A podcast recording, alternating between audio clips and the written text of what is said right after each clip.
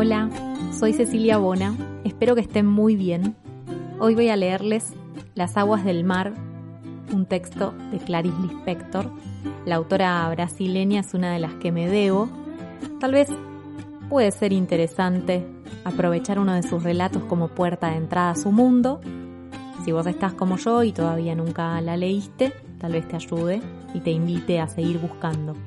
Antes de empezar a leerles, me gustaría invitarlos a darle clic al botón de seguir en la lista de Spotify. Y también, si tienen ganas, acompañarme en las redes sociales, ahí me encuentran como arroba por qué leer ok, para seguir charlando sobre libros, recomendaciones, debatir y mucho más. Además pueden sumarse como mis mecenas y apoyar económicamente este proyecto. En la descripción del episodio les dejo un montón de links a donde van a poder encontrar las opciones para poner algo de dinero y ayudarme a hacer cada vez más y mejor mi trabajo. Bueno, ahora sí, vamos al texto y ojalá que les guste.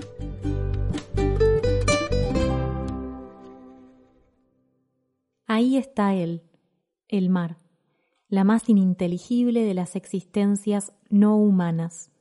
Y aquí está la mujer, de pie en la playa, el más ininteligible de los seres vivos.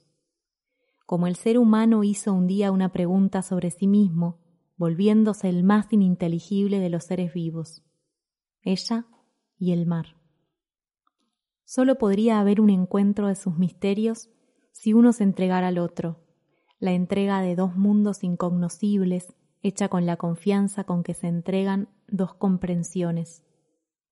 Ella mira el mar, es lo que puede hacer, y su mirada está limitada por la línea del horizonte, es decir, por su incapacidad humana de ver la curvatura de la tierra.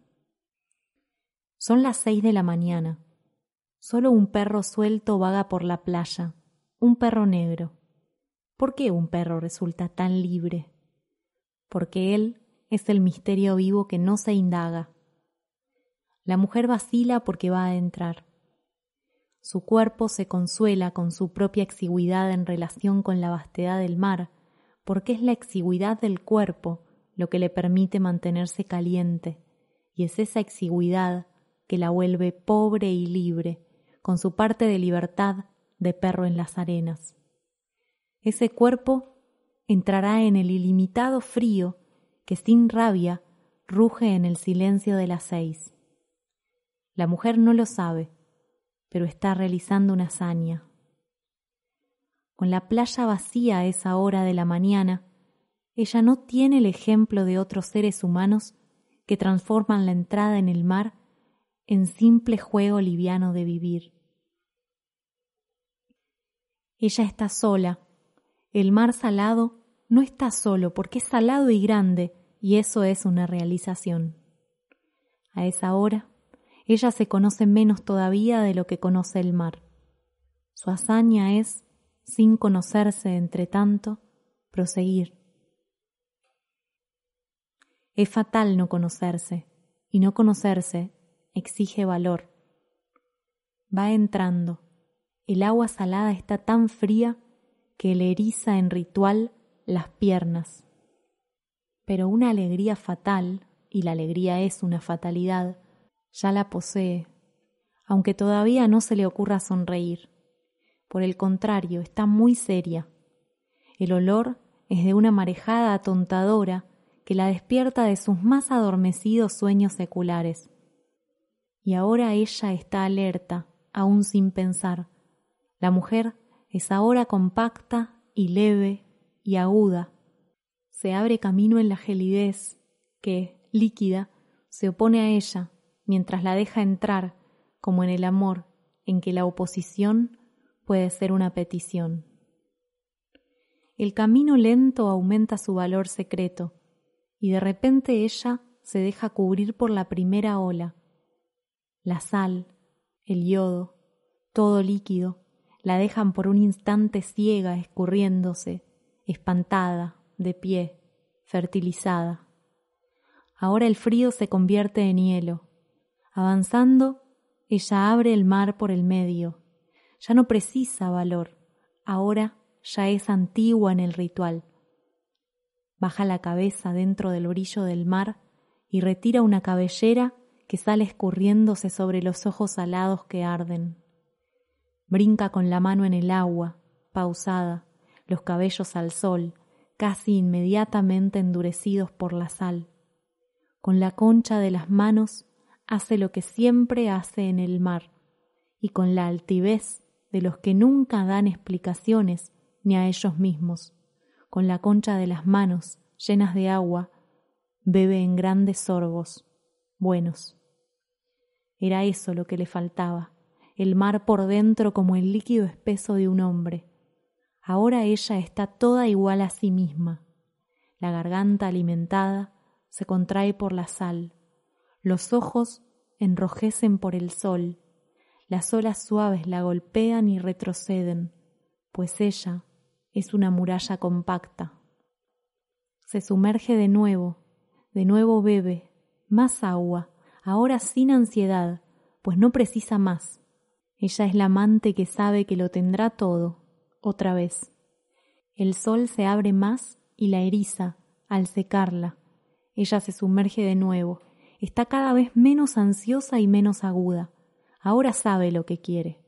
Quiere quedar de pie, parada en el mar.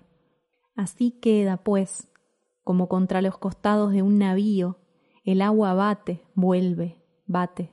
La mujer no recibe transmisiones, no precisa comunicación.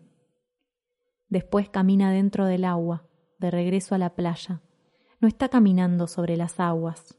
Ah, nunca haría eso después de que hace miles de años ya alguien caminara sobre las aguas. Pero nadie le puede quitar eso, caminar dentro de las aguas. A veces el mar le opone resistencia, empujándola con fuerza hacia atrás, pero entonces la proa de la mujer avanza un poco más dura y áspera. Y ahora pisa en la arena.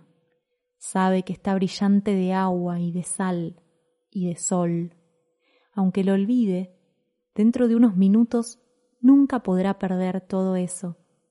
Y sabe de algún modo oscuro que sus cabellos escurridos son de náufrago, porque sabe que ha corrido un riesgo, un riesgo tan antiguo como el ser humano.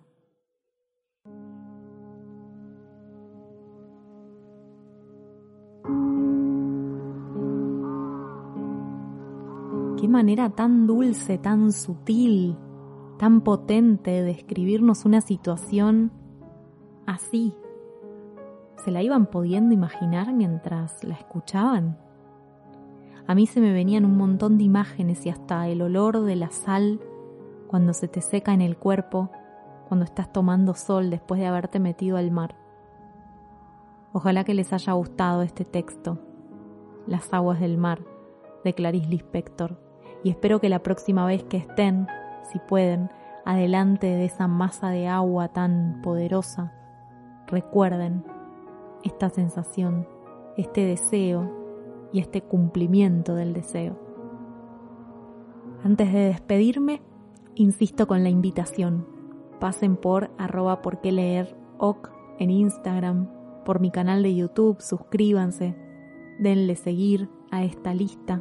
Así los algoritmos se ponen las pilas y ayudan también a mostrar y hacer crecer esta comunidad. Les mando un abrazo muy fuerte. Hasta la próxima lectura. Chao.